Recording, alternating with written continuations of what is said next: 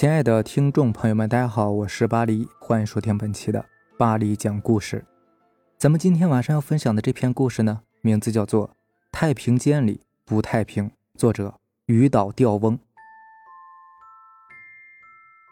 这是一个寒冷的冬天，重庆江津火葬场又迎来了十多个对越自卫反击战牺牲的英雄。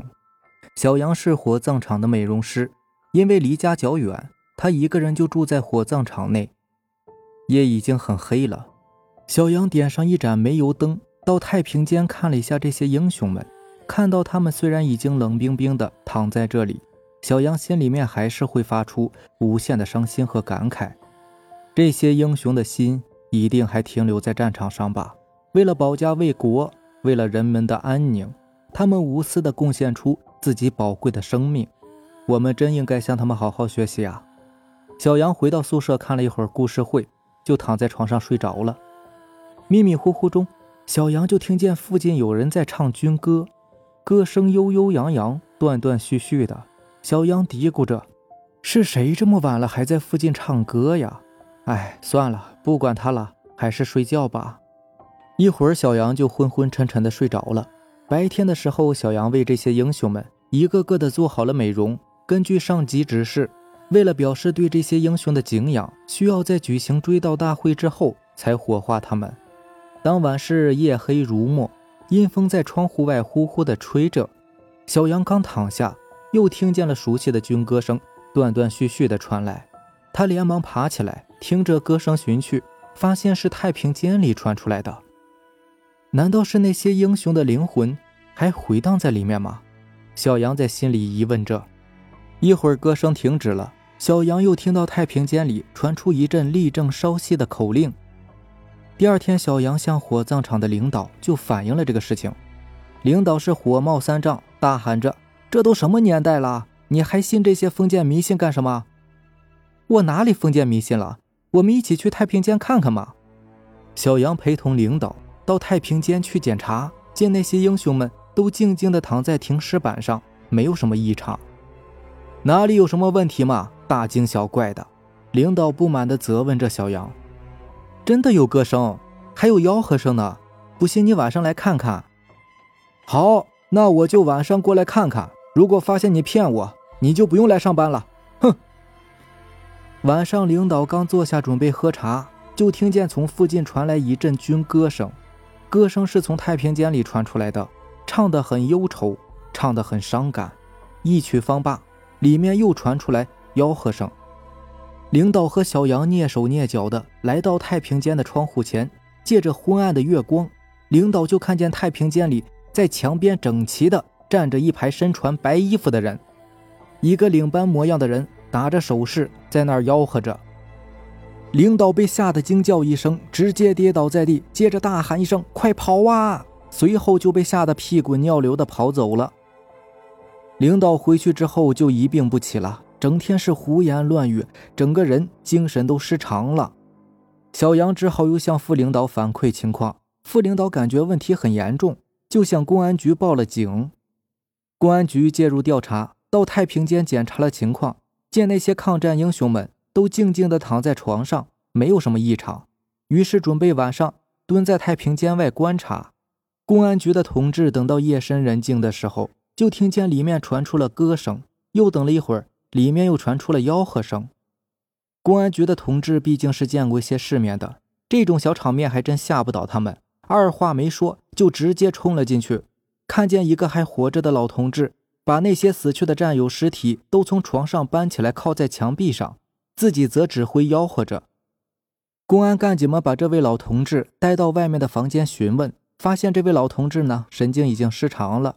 说话也含糊不清，成了巅峰状态。至此，太平间里的不太平终于弄了个水落石出。但是，老战士精神失常的疾病一直没有治好，直到九十年代初，还有人看到他在指挥那些横穿马路的行人呢。下面这个故事呢，名字叫做《镰刀煞》，作者小胖。在家门口挂一面镜子。这种情况不知道你们见过没有？据说是可以把晦气转嫁到对面家里去。王海洋呢是我的初中同学，后来同窗们都争夺去过独木桥。王海洋知道自己懒得读书，就上了警校，如今也是我们那一片的王队长了。前段时间见到王海洋，我们都开玩笑的叫他王捕头。古代的捕头捉贼拿盗，除暴安良，可现在的捕头呢，有处理不完的家庭纠纷，真是一个头变的两个大呀。这不，王捕头就给我们讲了一个发生在青年院的故事。青年院是近几年盖起来的楼盘，主打的是便捷省心、高效的路线，住的都是一些年轻人和刚结婚的小夫妻。可是这次的故事呢，却是发生在后门三十八号楼同一单元对门的两户老人家。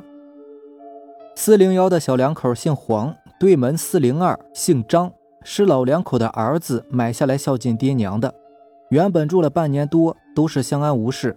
可是前段时间，小黄的老婆阿林怀孕三个多月的时候，突然就流产了。阿林的婆婆直接是被气病了，说是头晕，没法照顾媳妇小月子。阿林的亲妈呢，毕竟是心疼女儿嘛，就拎个小包住了进来。阿林妈很不喜欢对门的那两位老人，就是因为四零二的门口上方挂了一面镜子。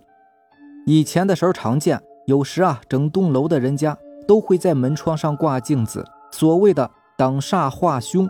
可是，在青年院这么现代的地方搞这一套，这两位老人那还真算是独一份阿林妈一直看那面镜子不太顺眼，就问张老太为啥在门口挂镜子呀？张老太只是说，从前呢住在乡下习惯了，住城里楼房之后，老头子心里不安宁，就挂上镜子，也是为了让他求个心安罢了，没啥事儿。可阿林妈不信这些啊，她就觉得是张家的镜子把晦气转到闺女家，不然好好的胎儿咋就没了呢？阿林妈是越想越不对，就敲开了张家的门，让张老太把镜子取下来，说闺女身体弱，见不得这些奇奇怪怪的东西，彼此邻居嘛，行个方便。可这张老太倒好，进门搬了张椅子放在门口，自己站上去，非但是没有把镜子取下来。反而是拿块布擦得更加雪亮。张老太说了：“俺家老头子啊，就信这个，取下来呀，他就睡不着觉。再说了，你家闺女小产，带着血光之灾的，可别冲进了俺们家呀！”阿林妈是气得直接翻了白眼儿，一连好几天听到对面开门，他都要狠狠地咒骂上几声。出事那天清早，是阿林妈拎着一袋子的食物残羹。下楼去扔垃圾。青年院的楼房呢是有电梯的，可是刷卡收费，虽然说几分钱吧，可还是让阿林妈觉得心疼。她上下楼呢都是爬楼梯的，说是活动活动身子骨。对门的张老头两口子也是如此，儿女咋劝说也是不听。阿林妈走到楼梯口时，袋子漏了个洞，流出一些油腻菜汤来。阿丽妈回来的时候还想着打扫一下，可是，一看那个菜汤。是偏向张家那边楼梯口的。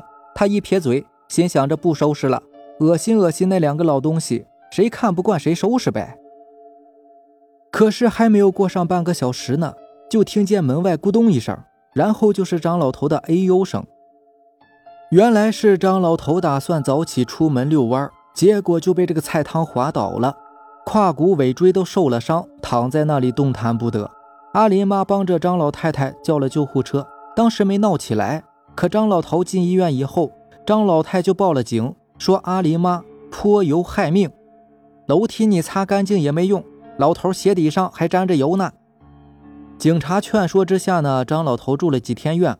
阿林家这边呢，掏了好几万块钱，原本是可以私了的事儿，可那天呢，阿林妈不知道在哪儿听说了风水的事情，说是张家害人在先，这个钱呢，他们就不掏了。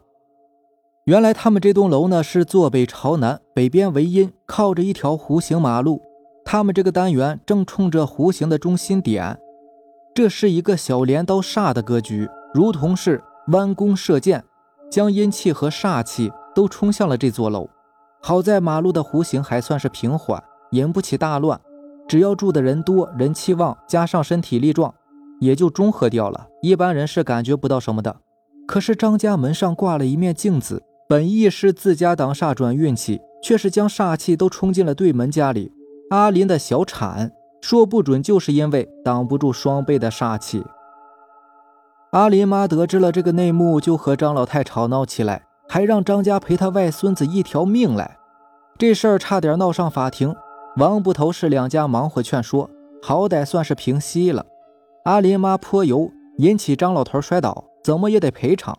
已经交了的医药费就算是赔偿了。张家搞的挂镜子这一出呢，张老头和张老太大概也是理亏，没有继续咬着不放，将镜子取了下来。为了邻里和睦，再也不挂了。王捕头为了这事儿掉了不少头发。他说呀，表面上算是平息了，可是如今阿林妈。骂张家缺德，张家呢骂他们黑心，这邻居算是结了仇了。这事儿啊，能有法律条文规定的还好解决，就怕人心只顾着自己家，借着风水转运的说法引起原本不必要的矛盾。张家老人挂了镜子，不也还招了意外之灾吗？只要是做人心善无愧，那可比什么风水都要重要啊。好了，这就是咱们今天晚上要分享的故事啦。如果喜欢咱们的节目呢，就点个订阅吧。如果你也有比较精彩的故事想要分享给大家呢，可以给我私信留言，或者是关注我的微博“巴黎讲故事”，然后把你的故事发给我。行，那咱们今天晚上就这样，明天见，拜拜，晚安。